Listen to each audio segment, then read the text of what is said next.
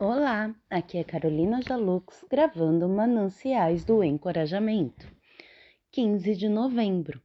Persista. E nisso dou minha opinião, pois a vós outros que desde o ano passado principiaste não só a prática, mas também o querer, convém isso. Completai agora a obra começada, para que, assim como revelastes prontidão no querer, assim a leveis a termo, segundo as vossas posses. 2 Coríntios 8, 10, 11. Quando você está exausto, as suas energias já se esgotaram, tudo que você tem são problemas em cima de problemas, e você não sabe onde adquirirá a energia necessária para continuar seguindo em frente.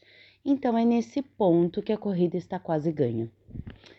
Você já se encontrou diante de todo tipo de problemas que pode imaginar, e aí então surgem mais problemas, saiba que você está se posicionando em direção ao seu alvo.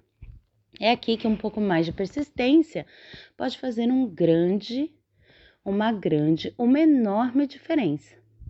Quanto mais você perseverar, maiores serão as chances de ser bem-sucedido. Cada desafio que está à sua frente tem o propósito de solidificar as suas realizações futuras. Percorrer o bom caminho também cansa e muitos desistem quando deveriam persistir.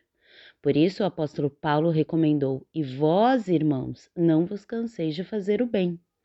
A exaustão que você está experimentando na hora presente está precedendo o doce sabor da concretização que está por vir. Vá em frente, não desista, dure o quanto durar. Persista, especialmente neste momento. O sucesso não passa de fracasso às avessas. É o brilho que se vê ao redor das nuvens mais espessas.